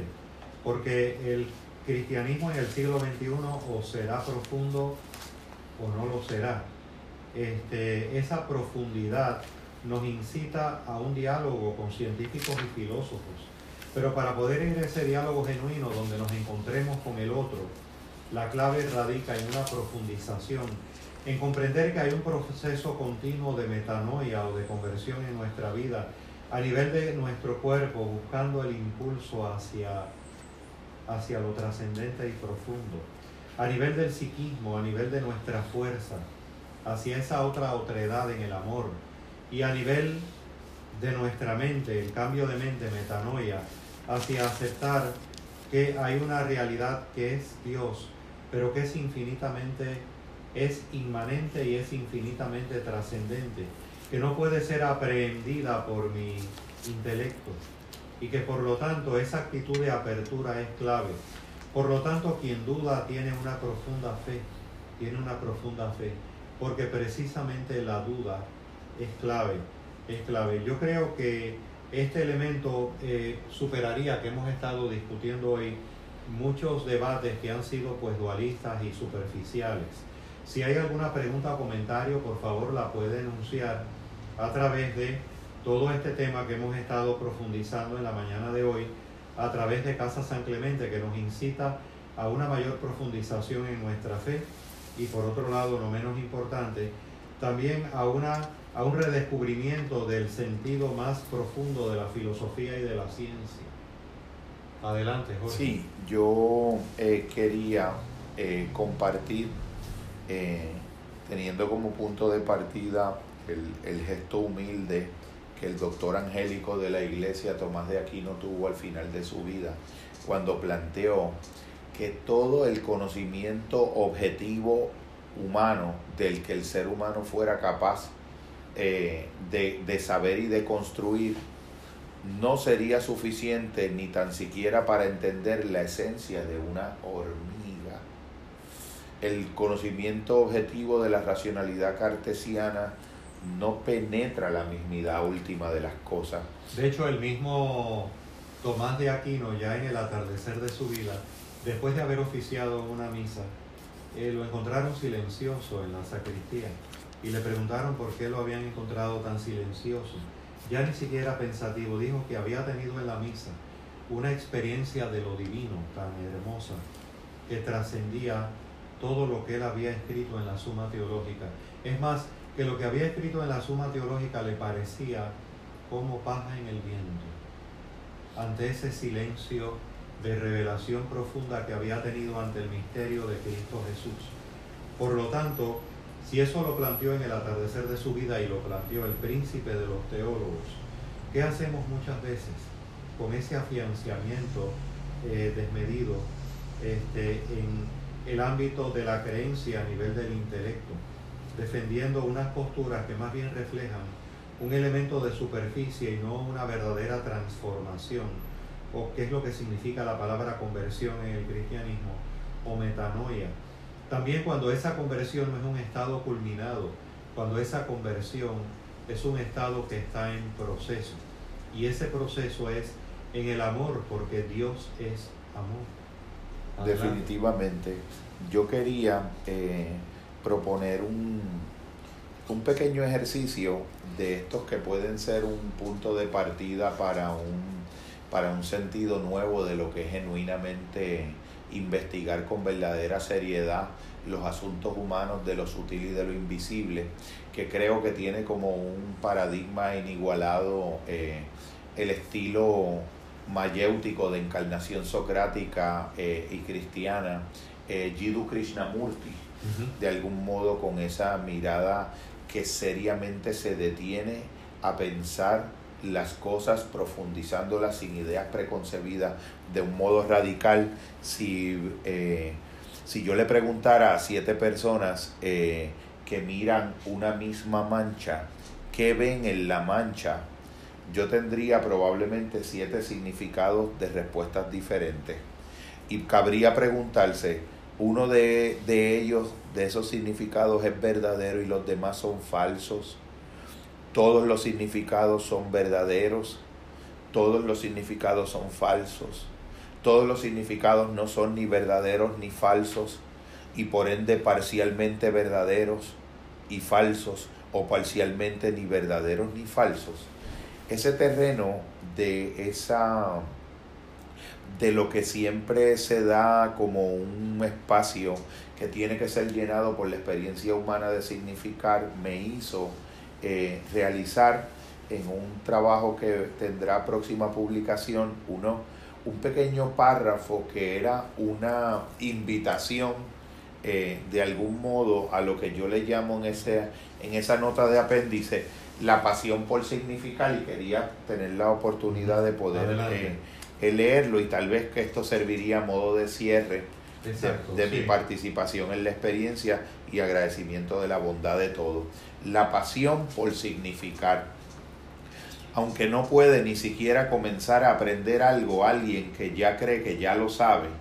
sin embargo puede siempre existir en estado de comienzo de aprender algo todo quien se reconoce envía hacia cuanto todavía no sabe. Todo es un maestro para quien jamás embiste el atrevimiento de, de dejar de decididamente decidir la mirada abierta. El vasto espacio inagotable de los recursos interiores de toda naturaleza para toda vida interior sin excepción, la vida de los creyentes y de las de lo que y la de los que piensan que no lo son, puede ser la de realizar sin término la pasión por significar, una aventura de existir en permanente hermenéutica infinita en pos de sus símbolos, de sus objetos definidos de devoción, de su particular fe y creencia, las llame o no con esos nombres, de sus íntimas imágenes preciadas, de sus sagradas metáforas e historias arquetípicas, las in hilo tempore y las intempore. La vida creyente, que es toda vida, es siempre la de un estado hermenéutico permanente de ida o de regreso a ciertos particulares idearios y rituales predilectos, la trayectoria exploradora de cuantas posibles polisemias y significados de relevancia y pertinencia nueva en contextos nuevos o en los mismos, un renovar de los procesos de significación en un repliegue permanente y vivo que para siempre no conozca siempre solo más, sino que muchas veces solo mejor el conjunto de lo previamente conocido. En teoría, podemos afirmar que nos es posible a los seres hijos del significado y la narración amar para siempre nuestras mismas cosas elementales, eternamente otras que ellas y ellas mismas en su mismidad. La pasión por existir significando entre procesos asociativos de las cosas que en la mente se encuentra, encuentran efímero asidero en su camino de aves de paso de mutación y mudanza, en ocasiones se encausan en una dirección asociativa, imaginaria, específica, que muchas veces no detiene el curso hasta vernos conducido a lugares de pastos de rebaños privilegiados de la experiencia interna. Acometer con pasión sin límite la divinizante encomienda de elaborar el significado de la anómala experiencia de acontecimientos precedidos de lo inesperado terrible, de lo súbito sorprendente, nos asigna ser los poetas privados de la poética catedral invisible de esquemas de cognición improvisados para contener algo de lo sobreabundante, acaso un leve rastro del fulgor de aquel relámpago al que Heráclito consideró madre de las cosas. Esa necesidad tan arraigada a la existencia de solo poder vivir auténticamente significando, como la que arraigada al entendimiento le obliga a sentir descubierta la causa que parezca rendir cuenta de cada efecto o la razón que dé razón de cada fenómeno, se precariza en nuestro mundo unánime a tal grado que un nuevo horizonte de vacío se tiende como una sombra colectiva de espiritual banalidad y asedía por todas partes.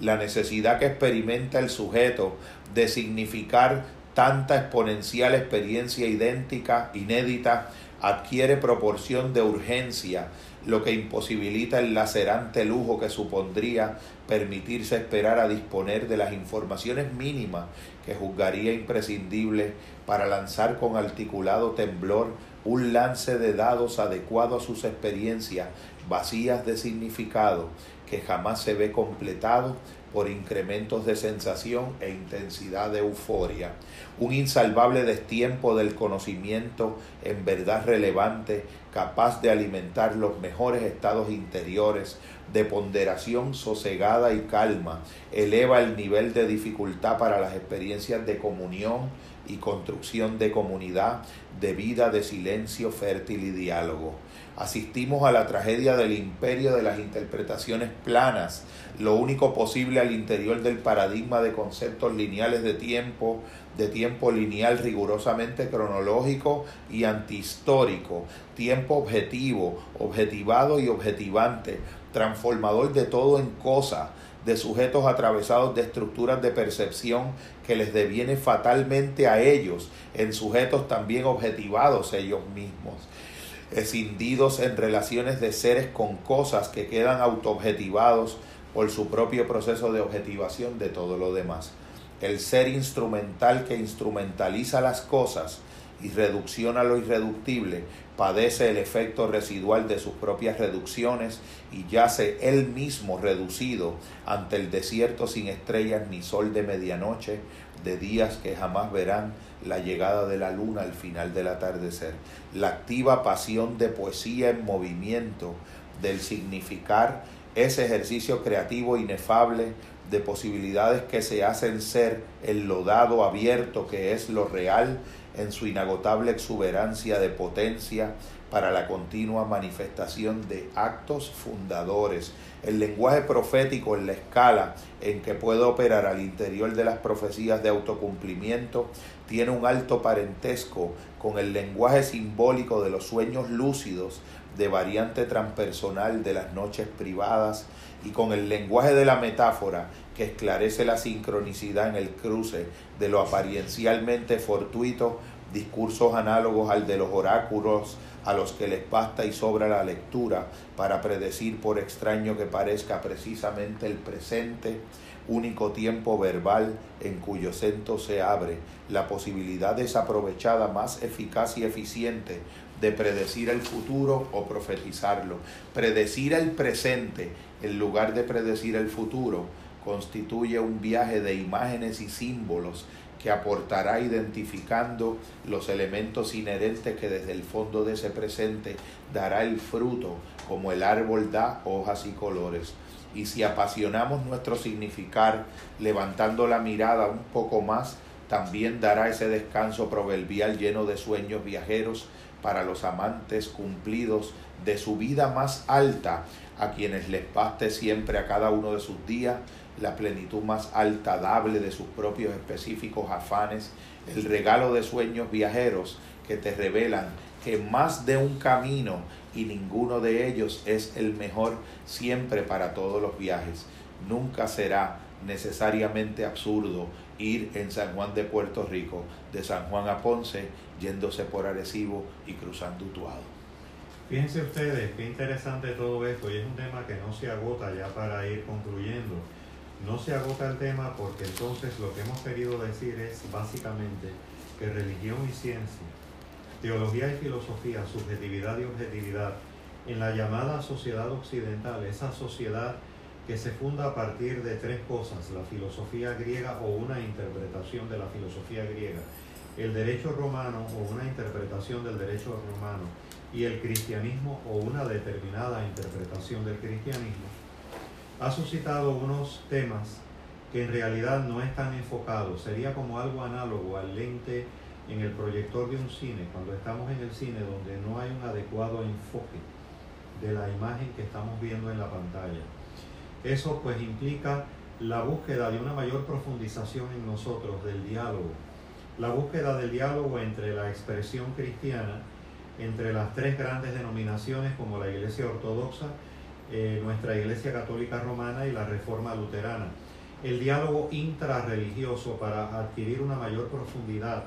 eh, vivir una mayor profundidad más que adquirir, vivir una mayor profundidad de nuestra fe y llevarle de regalo nuestra fe, llevarle a Cristo Jesús y su mensaje a los filósofos y científicos. Y que a su vez los filósofos y científicos de buena voluntad que han profundizado en su propia ciencia y en su propia filosofía, logramos tener un encuentro donde hay un enriquecimiento mutuo y no vernos, y no vernos limitados y circunscritos por las limitaciones, valga la redundancia, de nuestro pasado. Así que la clave está en un encuentro fraternal, en un encuentro con la autenticidad, en un encuentro con el diálogo, en un encuentro con el amor. Así que muchas gracias a todos y también quisiera decirles que Casa San Clemente ahora en esta época del COVID-19 está obviamente bajo una dinámica no presencial. La dinámica presencial previo al COVID cuando nos encontrábamos era en la Casa San Clemente en la comunidad redentorista de San Agustín.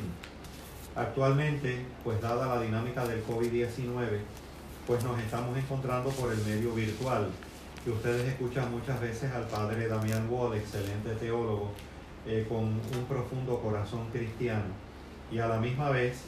a este, eh, otros que compartimos como el hermano Jorge Torres y un servidor y otras personas que también comparten, pero estamos por el proceso virtual. Así que agradecemos mucho eh, su donativo a Casa San Clemente, ya está anotado en, en, el, en el mismo proceso del anuncio que tuvimos aquí,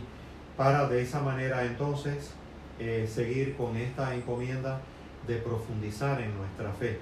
para llevar nuestra fe transparentada por la luz del amor, que es la clave en este mundo diverso, en este mundo maravilloso, en este mundo convulso, en este mundo nuestro. Así que gracias a todos, estoy muy agradecido por esta participación aquí con mi hermano Jorge. Si algo más quisieras decir, eh, Ana, en relación a Casa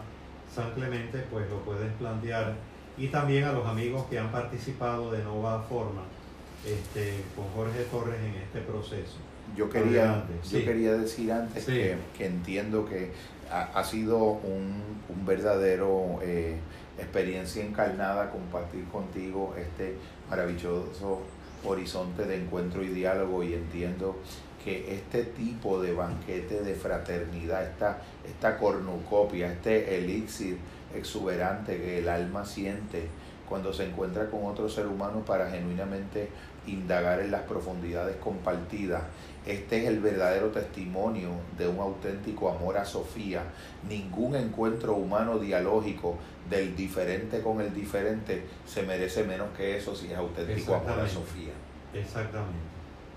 Sí, lo que quería decir es que si se quieren comunicar con Nova Forma o con el psicólogo Jorge Torres, pueden hacerlo eh, buscando en comentarios, ahí está toda la información, su correo electrónico, una nueva forma, siempre es posible, arroba yahoo.com o 787-593-3362. Gracias. Muy bien, muchas gracias a todos y fe adelante. Bendiciones a todos. Hasta luego.